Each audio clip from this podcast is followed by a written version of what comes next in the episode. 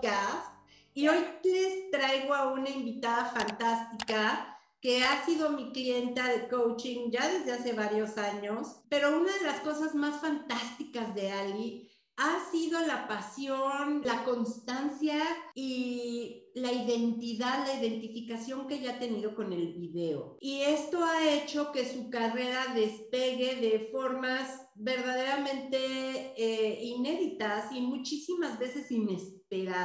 Cuéntanos un poquito de cómo ha sido tu historia con el video, Ale.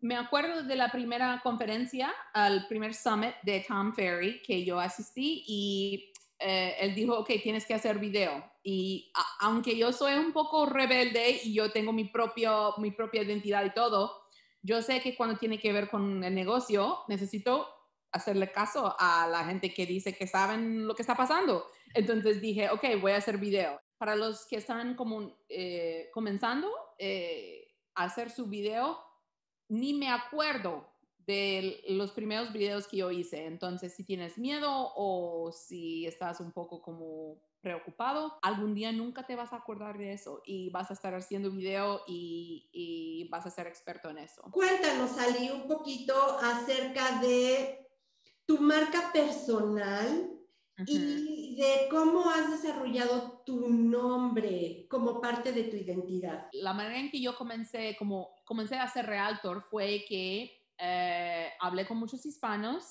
y, los que viven aquí en los Estados Unidos y que no tienen mucha experiencia aquí con realtor o, ¿cómo se agente inmobiliario. Agente inmobiliario. Ah, la palabra, uy, no me gusta para nada, pero eh, ellos no tienen una palabra aquí, entonces siempre, está, e, ellos siempre estaban hablando por teléfono y, y yo digo, hola, soy Ali Vázquez soy realtor, soy agente inmobiliario y dicen, ¿qué? ¿Qué? Y yo digo, yo trabajo en vender y comprar casas. Y dicen, oh, ok, oh, Sandra es la mujer de las casas. Entonces, ya me estaban llamando la mujer de las casas. Entonces yo dije, ok, yo voy a nombrarme la mujer de las casas.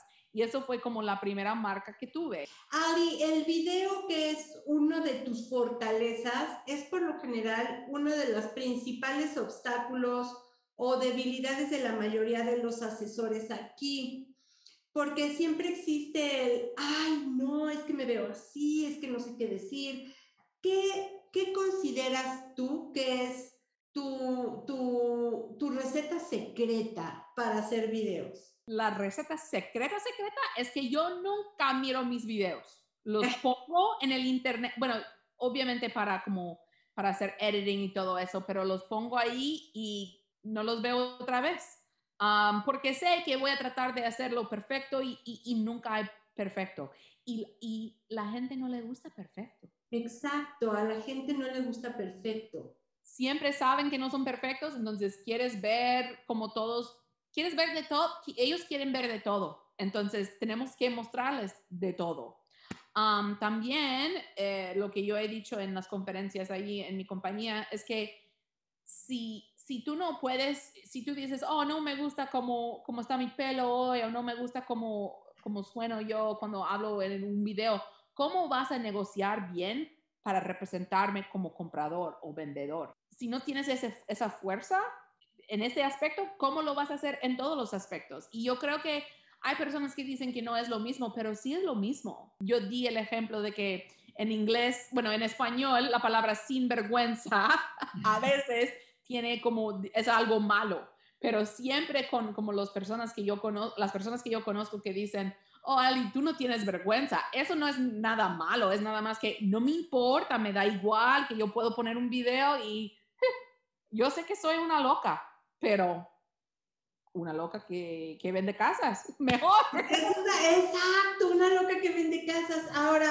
la pregunta que siempre nos hacen es, pero no sé qué voy a decir tú haces de tus videos, de tus propiedades, de tus, de tus incorporaciones o tus exclusivas, siempre tú escribes como el detalle de lo que vas a decir, te lo escriben, tú lo escribes o lo vas diciendo de lo que tú conoces la propiedad. cuando comencé, tenía escrito todo. Ahora soy un poco más libre con las cosas, pero uno tiene que comenzar en algún lugar. Entonces así comencé yo. Ahora vivimos en un como eh, vivimos en una cultura de influencers y ahora se dice content creators. Entonces uno no tiene que decir nada para decir algo. Like yo puedo, yo no uso maquillaje, pero yo puedo hablar de maquillaje y hay alguien que puede relacionar conmigo, ¿verdad? Ellos dicen, oh, yo tampoco, yo no, yo no llevo maquillaje tampoco. Entonces, yo no, no solo tengo que hablar de bienes raíces para hablar con la gente. Exacto. Eso es lo que hemos platicado, que son los cinco aspectos de contenido que puedes generar. Por lo general decimos son los cinco ejes de contenido, que es la verdadera yo, que a la gente le da mucha pena hablar de uno, pero hablar de ti misma es lo que le da realidad a tu contenido y es lo que queda perfecto en las stories, ¿no? La segunda, por lo general, es ser el knowledge broker, que es la persona que entiende, que sabe, que conoce el mercado, que, que, tiene las estadísticas, que da la información. Luego es el, el, agente, cómo te preparas para hacer lo que haces, tus open houses, los antes y después, cuando estás arreglando una casa, cuando la vas a vender, cuando pones una, una, un rótulo y todas estas cosas. Luego hablar de la comunidad, que es tan importante. Y luego hablar de tus éxitos, de lo que acabo de vender, de lo que acabo de listar, de lo que acabo de rentar, de lo que acabo de hacer. ¿Cómo te ha funcionado hablar de ti? Porque yo creo que este es un punto tan importante. ¿Cómo te ha funcionado hablar de antes De ser, eh, antes de ser realtor, yo era maestra, ¿verdad? E, eso es importante. Yo siempre compartía muchas cosas con mis mis estudiantes de mi vida personal. Eso no me daba pena. Pero em, cuando uno es maestro aquí, uno no puede poner cosas personales en los medios sociales. Entonces yo estaba tan acostumbrada. Sandra sabe que yo ni mostré una foto de mis hijos. Uh, sí. Solo ha sido como eh, ahora, estamos hablando del, momento eh, donde estamos ahora, como... Mm, 15 meses que yo he mostrado las caras de mis hijos. ¿Por qué? Porque cuando yo era maestra, todo eso de poner tu vida personal ahí en el Internet no se puede hacer. Entonces, para mí es muy fácil hablar como, y, como cuando uno es maestro, yo puedo hablar, yo era maestra español, yo puedo hablar de la gramática, puedo hablar de los artistas, puedo hablar de todo eso, pero no podía hablar de las cosas personales en mi vida. Ahora que soy realtor, yo puedo hablar de eh, square footage, de todo eso, pero no quería compartir esa parte de mi vida. Cuando comenzó la pandemia, de repente dije, la vida es un desastre ahora. Claro que voy a poner las caras de mis hijos. ¿A quién les importa qué está pasando con el mundo? Y eso como me dio más credibilidad. Credibilidad y me sentía más libre compartir esa parte de mi vida. Eso es súper importante y también involucras de manera bien importante a la comunidad, a los restaurantes, a los servicios. Cuéntame cómo, cómo te ha funcionado esto en temas de, de que haya reciprocidad entre todos esos negocios con los que tú convives y publicas y tus, uh, tu contenido en redes sociales. Bueno, aquí todo el mundo cree que, oh, son negocios, entonces son como grandes compañías y no necesitan ayuda de nadie. Pero aquí, como un restaurante, eh, puede ser un, negocio pequeño, pero para esa familia que es dueño de la, del restaurante es toda la vida. Amanecen y atardecen con esa, ese negocio. Entonces, ellos necesitan ayuda también especialmente con la pandemia, la gente está dando préstamos y todo eso, pero no es nada personal. Y no solo es como eh, los que están encargados de los negocios, los empleados también necesitan ayuda. Entonces, yo siempre cuando yo entro en un negocio digo, voy a grabar algo, voy a grabar algo. Lo puedes ver en mi TikTok, lo puedes ver aquí, lo puedes ver acá, pero si tú quieres como combinar nuestras fuerzas y podemos hacer algo, yo puedo dar un gift card en un, ¿cómo se dice? Raffle. Um, um, en una rifa. Una rifla, ya. Yo puedo dar como un gift, en una tarjeta en una rifla y, y, si tú quieres, tú lo puedes compartir en tu página y 90% del tiempo ellos comparten y les gusta como tener como esas interacciones. Entonces, si no es como una gran compañía, como una, corporación, entonces necesitan ayuda siempre y, lo aprecian también. En Estados Unidos, en tu mercado, no es popular la actividad en las oficinas del floor time. Cuéntanos un poquito del floor time. Aquí decimos la guardia, pero yo considero que la guardia es la muerte temprana de todas las carreras inmobiliarias. Yo ni he escuchado la palabra floor, floor time en like dos años. um, yo trabajaba por, por un, un, brokerage grandísimo, uno de los gra más grandes de los Estados Unidos, y ellos como mucho querían que nosotros hiciéramos floor time.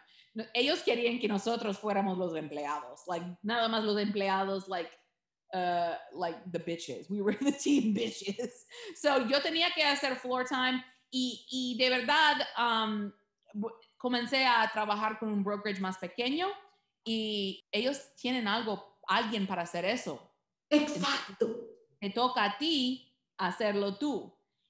Y... Repítelo eso, por favor. El, el, tema de la guardia no existe, te toca a ti hacer tú tu propia prospección. Mi jefa, mi jefa, mi, mi broker dice, no quiero que ustedes estén pensando en, like, quién va a contestar los teléfonos. Mejor que piensas en eh, desarrollar tu propio negocio.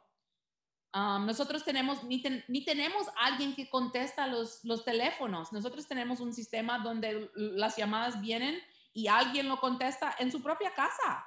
If they want, yo desde el primer momento yo dije, yo no quiero las llamadas, porque solo me, son gente que miran un señal y dicen, hey, esa casa está de renta o de venta. Y yo digo, yo no tengo tiempo para esto. Yo solo necesito vender casas. Exacto, entonces tú has generado desde mucho antes que tú y yo empezáramos a trabajar juntas tu propia prospección activa, your own active prospecting. Y una parte muy importante de tu prospección activa es hacer las llamadas. Incluso tratamos de contratar a otra persona que hiciera las llamadas y no funcionaba. ¿Por qué consideras que es fundamental hacer las llamadas? porque tu miedo de, de, la situación, de los videos, de las llamadas, todo, es más grande que el miedo que una persona te rechaza o, o, la otra persona no está, la persona a quien estás llamando, contesta o no contesta. Si quieren hablar contigo, contestan. Si no, no. Exactamente. Y tener la disciplina de hacer las llamadas es fundamental porque si en un año hacemos 4.500 llamadas y esas 4.500 llamadas nos dejan 30 transacciones, pues ¿qué te importa que te hayan dicho que no 4.460 veces? ¿Estás de acuerdo? Hasta que digan que ya no me pongas en tu lista, te voy a llamar. Exacto. Y por último, Ali, me encantaría que nos platicaras un poquito de por qué tú consideras que el hecho de hacer videos y aparecer en los videos, porque mucha gente pone un slideshow y dice, ah, esto es un video. Oh my God, eso me mata, eso no es video. Eso no es video, ¿verdad? Ya, ya sabemos que todos los algoritmos en todos los medios sociales te va a borrar 100% si no tienes video. Entonces, no importa si tienes el slideshow más profesional de todo el mundo, porque no vas a aparecer en la página de nadie. Ya hemos superado eso de si hacemos videos o no hacemos videos. Ya estamos en si debo hacer TikTok, si debo hacer Reels. No es cuestión de si debo hacer, es que la gente ya está 100 pasos enfrente de ti pensando en otras cosas. Y si tú estás ahí en eso de debo hacer video o no, ya has contestado tu propia pregunta. No, entonces no vas a ser eh, importante. Como un líder de, de, tu mercado, ¿cierto? Exacto. Ya te hemos dejado en el pasado. Estamos en el futuro. Si tú tuvieras a 200, eh, tuvieras un, un, auditorio de 200 agentes inmobiliarios nuevos, ¿qué serían las tres cosas que les dirías? Enfóquense en esto. Primero sería, uh, es difícil. es dificilísimo y las emociones van a tratar de gobernarte. Y eso no puedes, no puedes dejar que eso pase, porque es terrible. Yo he pasado, eh, yo soy culpable también, yo he pasado eh, muchas, muchas noches sin dormir. Te, te, hablé hace dos semanas que yo no dormí tres noches por algo que nunca pasó. Exacto. Todavía tengo que aprender mis propias lecciones, entonces eso es número uno. Um, número dos, um, tienes que hacer video. Ya nadie, nadie quiere ver las fotos y leer todo, quieren ver video. Exacto.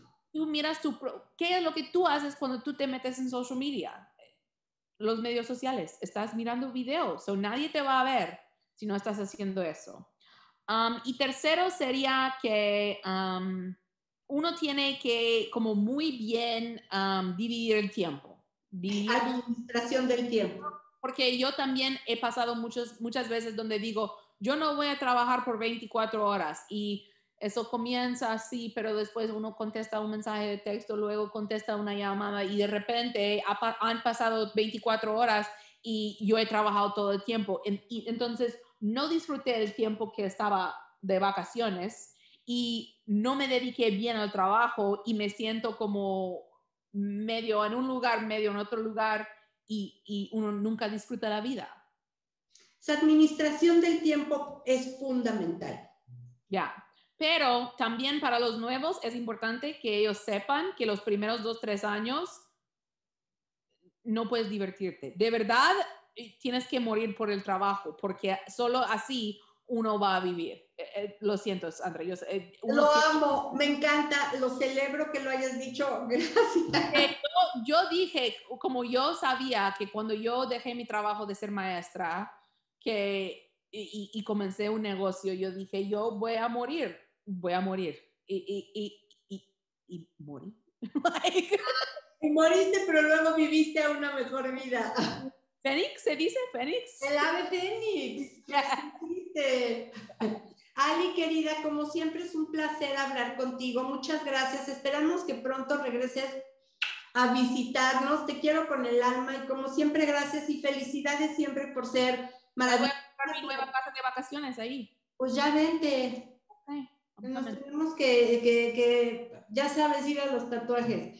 Gracias por ser maravillosa, creativa y sobre todo por ser tú, tu marca personal y, tener clarísimo que ser asesor inmobiliario en esta vida para ti es tu propósito. Muchísimas gracias.